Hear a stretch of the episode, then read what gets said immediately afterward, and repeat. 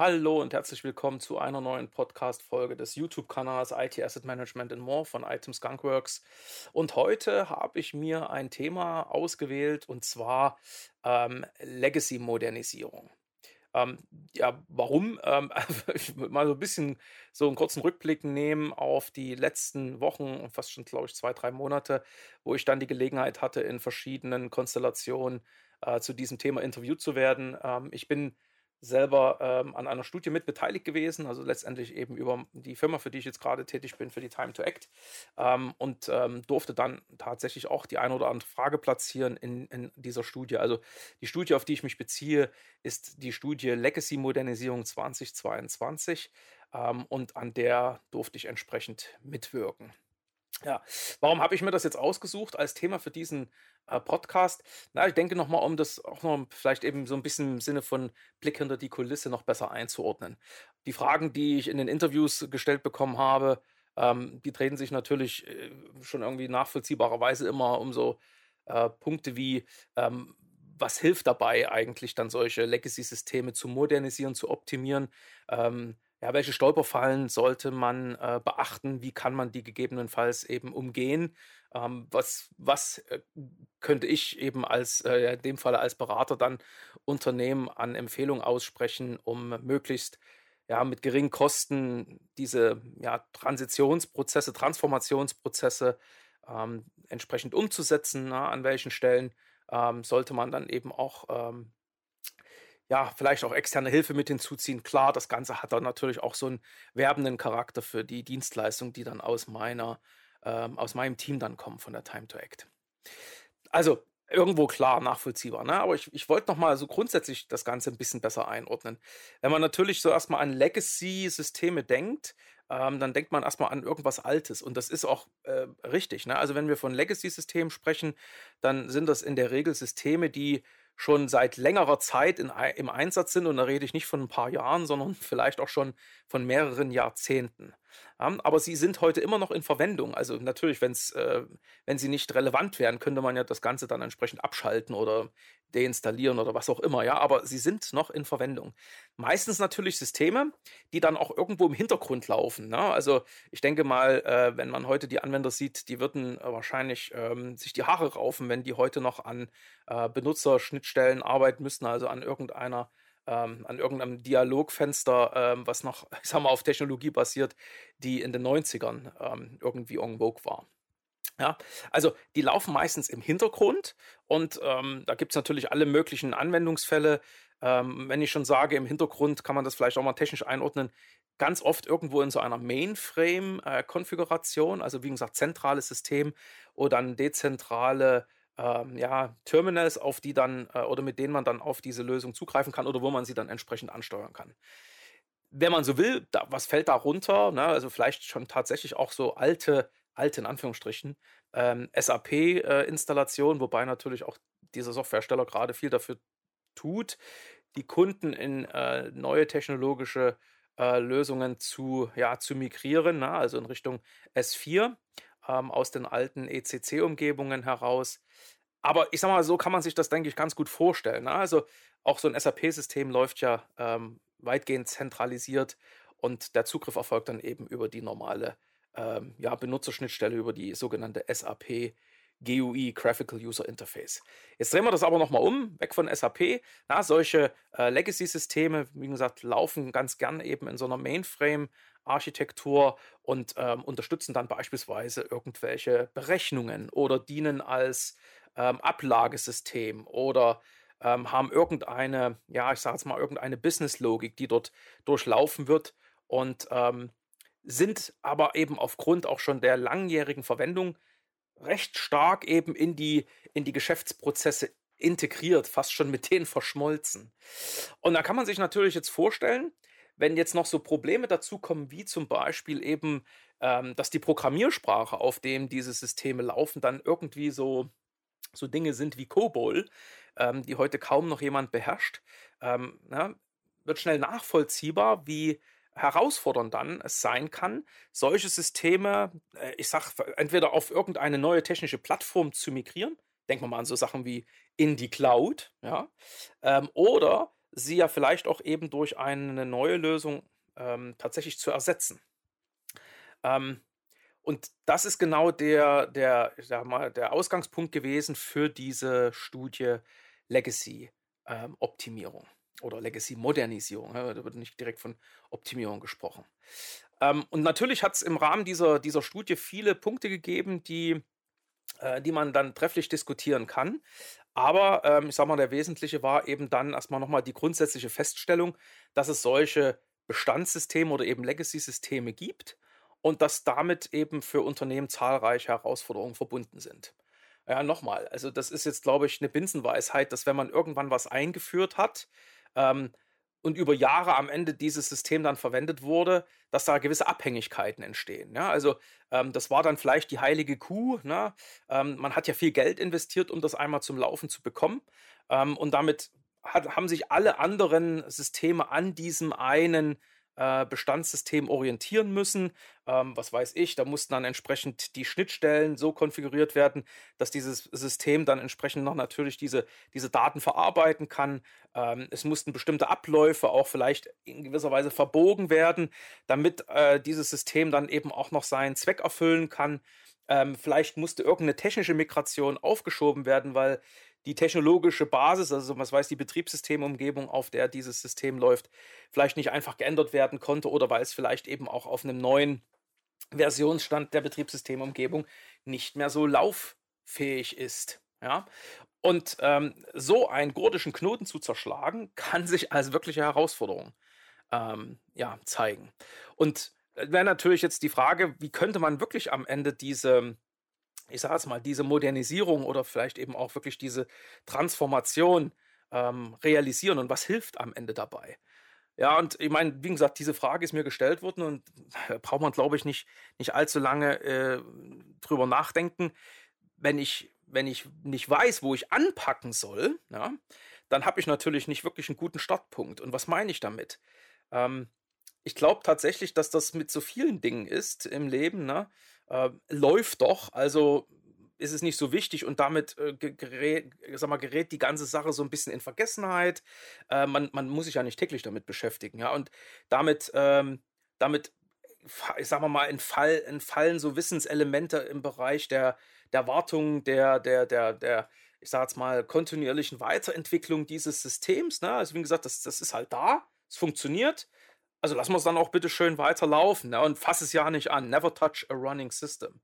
Ähm, da könnte man fast schon überlegen, ob dieser Spruch eben eigentlich entstanden ist von Administratoren, die sich ähm, um solche Legacy- oder solche Bestandssysteme kümmern. Aber das ist genau das, glaube ich, das größte Problem an diesen Systemen. Diese, dieser Mangel an Wissen um das System an sich, also ich könnte mal fast schon mal sagen, wenn das jetzt schon seit 40 Jahren im Einsatz ist und äh, vielleicht ist jetzt ein bisschen weit gegriffen, aber meinetwegen 20 Jahre, ähm, das, das Wissen um den Grund, warum man es damals eingeführt hat, ist, glaube ich, mittlerweile durch mehrere Managementwechsel dann auch schon ähm, aus, der, ähm, aus der Organisation ja, ähm, oder aus der Organisation verschwunden, ja, ist verloren gegangen. Ähm, man nutzt es halt, weil es schon immer da war. Ne? Ähm, und was natürlich dann außerdem passiert ist, weil es läuft ja weitgehend im Hintergrund, ist dann auch noch das Wissen um die eigentliche, ja, oder um den eigentlichen Wertbeitrag des Systems im Geschäftsprozess. Der wird natürlich dann auch nicht mehr so kritisch hinterfragt. Ja, der Business Case muss das ja automatisch dann mit einpreisen, aber das ist halt so. Das war schon immer so. Und ähm, ich glaube, das ist wirklich so, ein, so, ein, so, ein, so eine Form von Abstumpfung, die ähm, hochgradig problematisch ist, weil dann passiert nämlich eins, äh, vielleicht einmal äh, mit viel Aufwand erstellte Dokumentation verschwindet irgendwann, weil, was weiß ich, die lag in irgendeinem ähm, E-Mail-Postfach einer Person, die ja mittlerweile auch das Unternehmen verlassen hat, äh, vielleicht ja sogar, weil es mittlerweile diese Person das Renteneintrittsalter erreicht hat. Ähm, und dann ist das, äh, ist das erstmal weg. Und da, zum damaligen Zeitpunkt gab es ja noch nicht sowas wie ähm, irgendwelche zentralen Ablagesysteme für digitale Akten oder was auch immer. Ne? Also im Falle eines Falles haben die Menschen damals noch äh, die Dinge sauber schön aufs Papier gebracht. Aber weiß man auch, ähm, das findet man noch schwieriger, als gegebenenfalls dann eben irgendein Dokument, egal in welchem Format es zum damaligen Zeitpunkt erstellt wurde. Ja, also es ist ein Riesenproblem, dass die Dokumentation zum einen entweder verloren gegangen ist oder dann eben aufgrund dieses, ähm, ich sage jetzt mal, ist ja eh da Ansatzes nicht mehr wirklich aktualisiert wurde. Und das hat natürlich weitreichende Konsequenzen. Ja, ich meine, ich übertreibe das jetzt ganz bewusst, ja. Also natürlich gibt es sicherlich das ein oder andere an Dokumentation, gerade zur Absicherung ähm, des Betriebs dieser, ähm, dieser Legacy-Anwendung oder dieser, Bestands, äh, dieser Bestandssysteme. Also das hat man sicherlich irgendwo parat. Ne? Aber nochmal, die ganzen Details zu äh, programmierten, das ist ja teilweise wirklich hart programmierten Abläufen, ähm, zu, den, ähm, zu den Eingabemasken und weiß, weiß der Geier, was da alles noch dazugehört, das ist im Einzelfall vielleicht nicht mehr ganz so verfügbar. Und äh, im Einzelfall wäre es natürlich sogar noch ähm, so, dass ähm, vielleicht das, was verfügbar ist, aber auch nicht so einfach nachvollziehen, nach, nachvollzogen werden kann. Also lange Rede, kurzer Sinn. Dokumentation, Dokumentation, Dokumentation wäre gut, wenn man sie hätte. In vielen Fällen fehlt das Ganze. Und dann kommt das so diesen, ich weiß nicht, wer das äh, vielleicht schon mal so gesehen hat. Ähm, es gibt so, äh, so Kirmes. Ähm, Spiele, ähm, die natürlich den Zweck haben, das Geld ähm, aus den Taschen der Leute zu ziehen, die sich auf so ein Spiel einlassen. Und da gibt es unter anderem so ein Spiel, da hängen so ganz viele Fäden nach unten. Na? Ne? Und dann muss man irgendwie, keine Ahnung, 5 Euro zahlen, darf 5 Fäden ziehen. Und an jedem Faden hängt irgendwas. Und entweder zieht man irgendwas hoch, wo sich dann darunter irgendein Preis versteckt, oder man zieht was hoch und es ist halt eine Niete. Na? Ne? Und genauso kommt mir das dann eben vor, wenn ich dann Unternehmen beobachte, wie, wie sie dann versuchen, einen solchen äh, Modernisierungsansatz äh, umzusetzen. Also sie, es ist so, so Versuch und Irrtum, ja. Also da zieht man an einem Faden, da geht irgendwas hoch, so, äh, das war es jetzt nicht. Okay, nächster Faden. Ne? Und man hat das, ähm, ich sag mal, am Ende auch noch so ähm, im Gefühl, dass die, ja, ich sag mal, dass die Unternehmen dann bis zum letzten und seien das 100 oder 200 Fäden jeden gezogen haben müssen und um final wirklich sich darüber bewusst zu sein, was jetzt eigentlich der erste Schritt sein sollte. Und jetzt kann sich ja jeder dann irgendwie ausmalen, jetzt gehen wir wieder bei der Kirmes, ne? Wenn ich also, lassen das mal wirklich, jetzt lass das mal 200 Fäden sein, äh, also wenn ich jetzt dafür 200 Euro in die Hand nehmen müsste, um alle 200 Fäden ziehen zu dürfen, und ich kann maximalen Preis gewinnen äh, in einem Wert von 50 Euro, und das ist dann irgendwie auch noch, was weiß ich, das legst du dir irgendwann mal hin und dann schmeißt du es den nächsten Tag schon wieder weg. Ist ja auch meistens so an diesen Preisen. Da muss man sich doch echt mal die Frage stellen, warum? Ja. Ähm, natürlich gibt es gute Gründe, ähm, die jetzt für so eine für so eine Modernisierung sprechen. Und äh, sei das jetzt eben, dass diese Anwendung nicht mehr die Anforderungen des Geschäfts perfekt abbilden kann, dass es mittlerweile zu viele Umsysteme gibt, die man eben immer mit Gewalt verbiegen muss, ähm, dass es eher vielleicht, wie gesagt, die technologische Plattform, äh, auf der das Ganze läuft, ähm, äh, ich sage jetzt mal, nicht mehr so wirklich gibt, also dass die auch mittlerweile End of Support, End of Life also ist, ähm, damit also auch vom Hersteller nicht mehr technisch gewartet wird und damit einfach auch Sicherheitsrisiken entstehen. Ähm, also äh, was auch immer der Grund sein mag, warum man das jetzt eben machen sollte, ne, dann steht natürlich genau dieses Problem im Raum. Erstmal viel Geld in die Hand zu nehmen, um am Ende zu wissen, dass mit einer Änderung ähm, ja, sicherlich eine Verbesserung realisiert werden kann, die aber vielleicht, ich sage es ganz bewusst, vielleicht nicht in einem vernünftigen Verhältnis zu dem, äh, zu dem Aufwand steht, der erstmal damit verbunden ist, um überhaupt eine Idee darüber zu bekommen, was man denn jetzt machen sollte. Also ich glaube, das ist wirklich so ein grundsätzliches Problem von diesen äh, Legacy-Systemen. Ne? Also was wäre denn jetzt noch die Alternative? Man könnte natürlich sagen, wir wissen ja, worum es am Ende in diesem System geht, also sucht man sich dann entsprechend eine Alternative. Ja, aber dann kommt natürlich auch wiederum das, äh, das Problem zum Tragen, dass ja, ist am Ende wahrscheinlich über eine gewisse Zeit hinweg ein Parallelbetrieb notwendig ist. Und Parallelbetrieb heißt auch in dem Fall doppelte Kosten, weil das alte System muss natürlich trotzdem weiter betrieben werden, nutzt äh, Ressourcen, nutzt, äh, ich sage jetzt mal Menschen, damit am Ende das auch funktioniert. Und äh, man hat sicherlich auch dann nach einer ganzen Zeit des Parallelbetriebs vielleicht dann immer noch nicht die finale Sicherheit, dass man ich sage jetzt mal, wirklich jede Funktion perfekt nachgebildet hat, wenn es jetzt also wirklich um einen vollständigen Ersatz geht. Ja?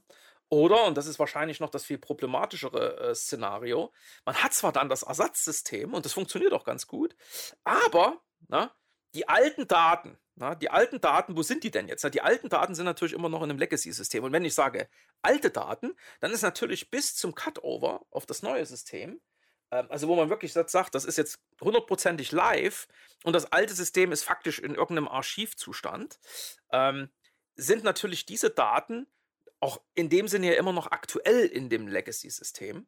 Und wie mache ich diese Daten jetzt in dem neuen System verfügbar? Also muss ich wieder anfangen, Brücken zu bauen und wieder äh, Daten hin und her schieben und in irgendeiner Form dann ähm, ja vielleicht so verbiegen, dass sie das, äh, dass sie in dem neuen System dann eben trotzdem vernünftig angezeigt werden. Daher kann man wirklich sagen, ne? also ein großer Aufwand besteht natürlich gerade darin, die Daten aus dem Altsystem, wenn man sie wirklich jetzt ähm, eine vollständige Migration äh, planen würde, dann in ein Format zu übertragen, was dann eben ähm, meinetwegen mit dem neuen Datenbank-Backend der alternativen Lösung dann zusammenarbeitet. Ja, das sind, das sind keine, keine einfachen äh, Prozesse äh, und äh, geht viel Zeit dafür drauf. Ähm, also wie gesagt, ich beobachte das jetzt gerade, wie viele Unternehmen eben äh, ihre SAP-Systeme migrieren und ähm, in Richtung HANA migrieren. Und das ist unter anderem eine der wesentlichen Aufgaben, dann eben ja tatsächlich diese Datenmigration äh, sicherzustellen.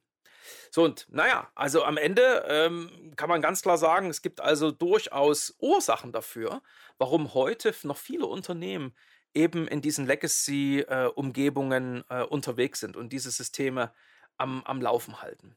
Ja, und äh, an den Stellen könnte man natürlich jetzt nochmal überlegen, gibt es alter, wirklich Alternativen, um mit dieser Situation umzugehen? Also, was man natürlich äh, machen kann, und äh, dafür gibt es eben auch entsprechend spezialisierte Dienstleister. Die PKS dann ähm, eben, die gehört dann auch zur Time to Act, die macht beispielsweise sowas, ja, also die hilft bei solchen Modernisierungsprozessen und kann dann tatsächlich eben Kunden unterstützen, so diese, diese, diese Legacy-Systeme zu analysieren und das Ganze in gewisser Weise zu übertragen ähm, und das äh, in einem ähm, moderneren, in einer moderneren Umgebung dann entsprechend nachzubilden. Also in gewisser Weise repliziert man, ähm, ich sage jetzt mal, bestimmte Funktionalitäten, ähm, um sie dann eben auch ähm, auf einer neuen technologischen Plattform und auch in einer anderen Struktur in gewisser Weise zu klonen. Ja?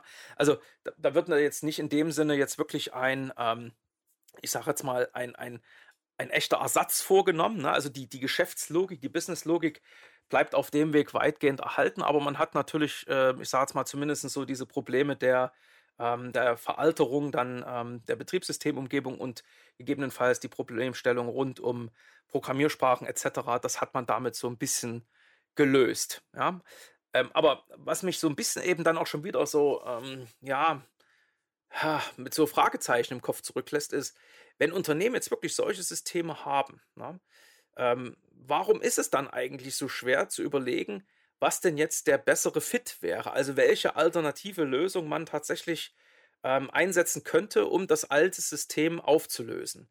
Es gibt ja so Domain-Driven Design-Ansätze, äh, wo man eben wirklich, ich sage jetzt mal, gerade auch so diese Dreiteilung dann ähm, hat und äh, in der Mitte, wer das so ein bisschen kennt, der weiß man, da ist dann eben die sogenannte Business Logic.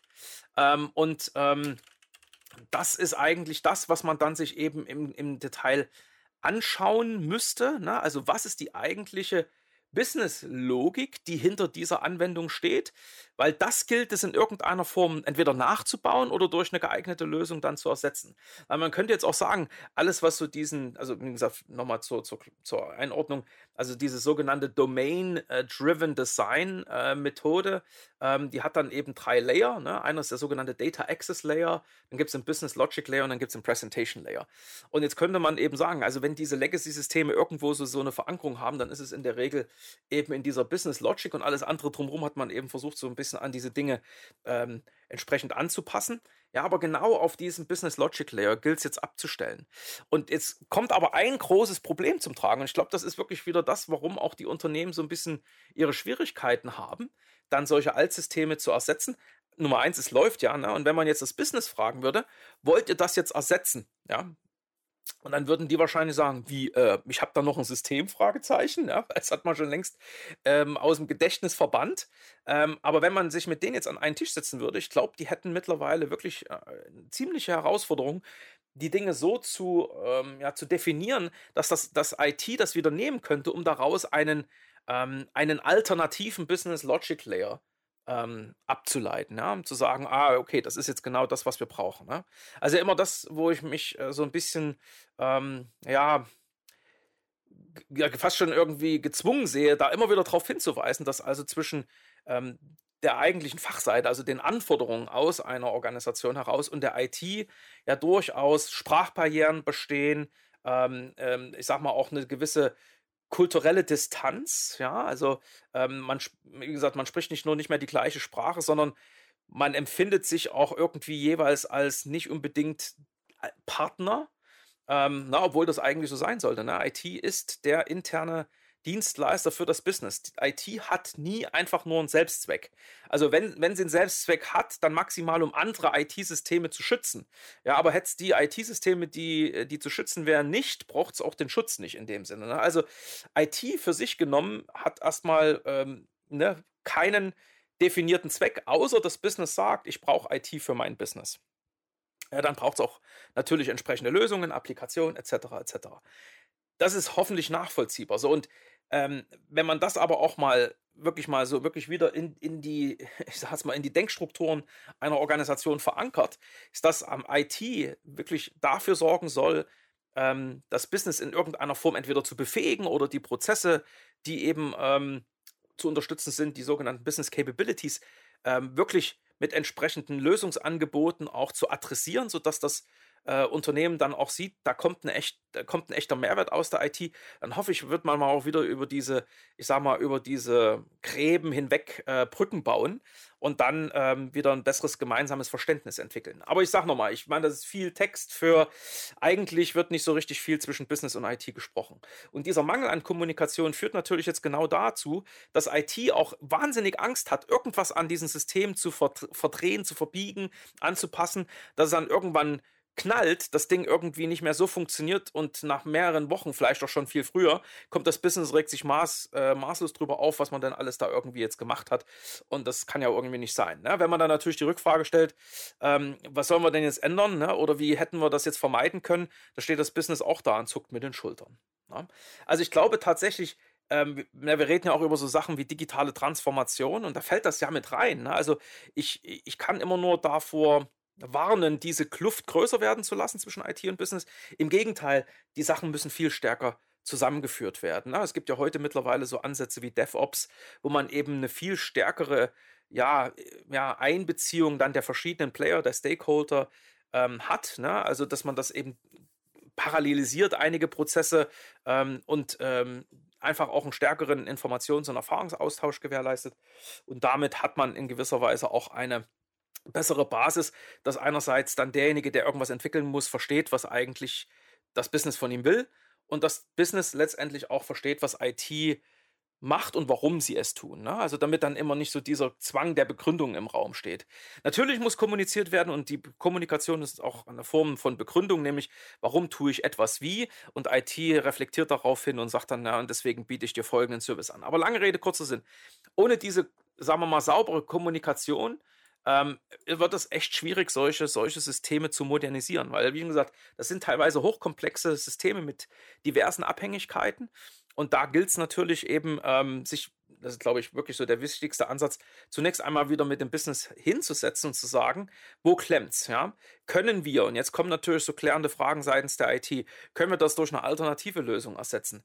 Ähm, wie, wie hoch muss die Verfügbarkeit gewährleistet sein, damit wir hier im Falle eines Falles auch in einem Parallelbetrieb nicht zu allzu hohe Kosten haben? Und so weiter und so fort. Also alle nochmal alle Fakten auf den Tisch und dann mit dem Business zusammen ähm, einen Plan entwickeln, wie ein solches System dann transformiert äh, oder modernisiert werden kann. Und vielleicht ist es auf der einen Seite eben tatsächlich einfach mal nur das Portieren auf eine, ähm, auf eine andere technologische Basis, also irgendwie so ein Shift and Lift. Ne? Und dann läuft das Ganze jetzt meinetwegen auf dem allerletzten Release eines, ähm, eines Serverbetriebssystems.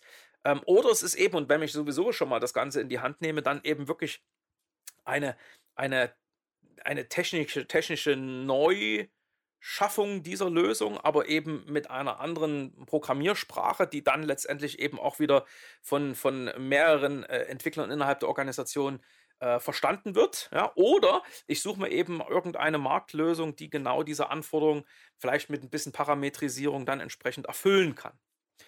Ähm, aber dafür braucht es eben diese Kommunikation. Und, ähm, und im Rahmen dieser Abstimmungen, glaube ich, wäre es dann eben auch ein ganz wichtiger Schritt, dass man sich dann abstimmt und auch nochmal eben sich die, die Karten legt, also tatsächlich nochmal dokumentiert, wenn es dann eben nicht vorhanden ist, was der Auslöser war, wie das System aktuell funktioniert. Und ja, na klar, das ist natürlich am Ende trotzdem eine Frage des Geldes. Ähm, Aber ähm, ich, ich kann mir nicht vorstellen, dass Unternehmen auf die Dauer hinweg dann eben rein von dieser Business Case Betrachtung ähm, die Entscheidung für die Ewigkeit hinauszögern können. An irgendeinem Punkt fällt der Hammer. Ja. Und seien das jetzt, ich sage jetzt mal, Risiken, die im Sinne der Business Continuity ähm, einfach plötzlich eine Bewertung äh, bekommen, wo man eben handeln muss. Oder es kommt wirklich gegebenenfalls zu irgendeinem, ähm, ja, zu irgendeinem Verlust an Daten oder äh, die Applikation funktioniert nicht mehr so, wie sie sollte. Das System, äh, was weiß ich, äh, kann auch nicht mehr ordentlich gesichert werden und dann ist es kaputt und kann auch nicht wiederhergestellt werden. Also immer die Frage, will man das zu so einem Moment kommen lassen? Und ich glaube, die Antwort heißt nein. Ja. Also an irgendeinem Punkt, glaube ich, muss man eben dann auch mal diesen Business Case vielleicht zur Seite legen und eher dann das Ganze betrachten im Sinne eines Lifecycle-Aspekts, wo man irgendwann eben tatsächlich sagt, jetzt ist der Moment erreicht und der ist auch von der Geschäftsführung entsprechend ähm, bestätigt und wird auch unterstützt, dass man eben nach einer Dauer von so und so vielen Jahren jeweils ähm, auch was weiß ich über Rückstellung dafür gesorgt hat, dass genügend Budget da ist, um eben die vorhandene Lösung dann gegebenenfalls zu modernisieren oder eben durch eine alternative Lösung zu ersetzen. Ja. Ich glaube, da liegt wirklich so ein bisschen der Schlüssel zum Erfolg drin. Ja, aber äh, wie schon gesagt, wer sich ähm, auch noch mit den anderen Fragestellungen ähm, aus dieser Studie äh, beschäftigen möchte, der kann die auf der Webseite von der Time to Act runterladen. Ähm, kann ich nur empfehlen, ist wirklich ganz, ganz spannend. Da gibt es ein paar ähm, interessante Punkte, die ich jetzt auch gar nicht aufgegriffen habe. Nochmal so, so Themen wie zum Beispiel Zielkonflikte bei Technologien. Ne? Also gerade was jetzt eben die ähm, Migration von, von solchen Legacy-Anwendungen betrifft. Ähm, na, passt das? Kann ich die überall hinschieben? Na, Antwort lautet, lautet natürlich nein. Ähm, aber mal wirklich auch noch so aus dem, äh, aus dem Blickwinkel der Anwenderzufriedenheit, also jetzt gar nicht so äh, unbedingt der Business Case, sondern ich meine, ähm, wie, wie gut fügt sich diese Lösung dann wirklich final in die Prozesse ein? Also ähm, auch wenn vielleicht das User Interface, das hatte ich ja als Beispiel genannt, eben gar nicht auf dieser alten Technologie ähm, aufgebaut ist, sondern eben äh, irgendein Webinterface dafür entwickelt wurde. Aber lange Rede, kurzer Sinn. Es gibt also da ganz viele, äh, viele Punkte, die ich heute gar nicht ansprechen konnte. Und ähm, wer Interesse hat, kann sich eben diese Studie dort äh, auch runterladen.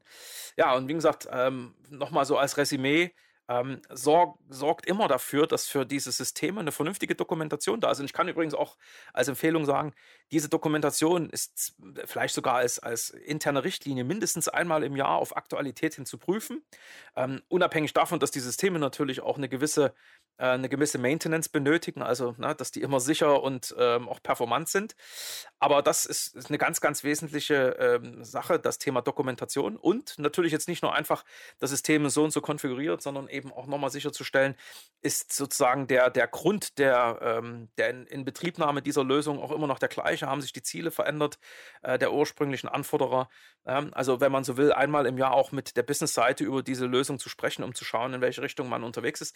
Da auf dem Weg spart man sich eben genau dann diese Aufwände, die ja dann so singulär einmal hochpoppen, wenn man sich eben nicht darum gekümmert hat und versucht, die gesamten Fehler der Vergangenheit aus, äh, auszuräumen. Ja? Und das führt dann immer zu diesen negativen Business Cases. Wenn man das eben als Teil einer normalen Lifecycle Management Planung dann ähm, eben jährlich oder was heißt, wie oft halt macht, aber zumindest regelmäßig, spart man sich hinten raus durchaus eben auch diese, diese Probleme und kommt schneller zu einer Lösung und dann eben hoffentlich auch ähm, zu einer ja, zu einem passenden Ansatz für die Modernisierung solcher Bestandssysteme. Ja, dann drücke ich auf jeden Fall allen, die vor so einer Herausforderung stehen, die Daumen und wünsche auch und bis zum nächsten Mal.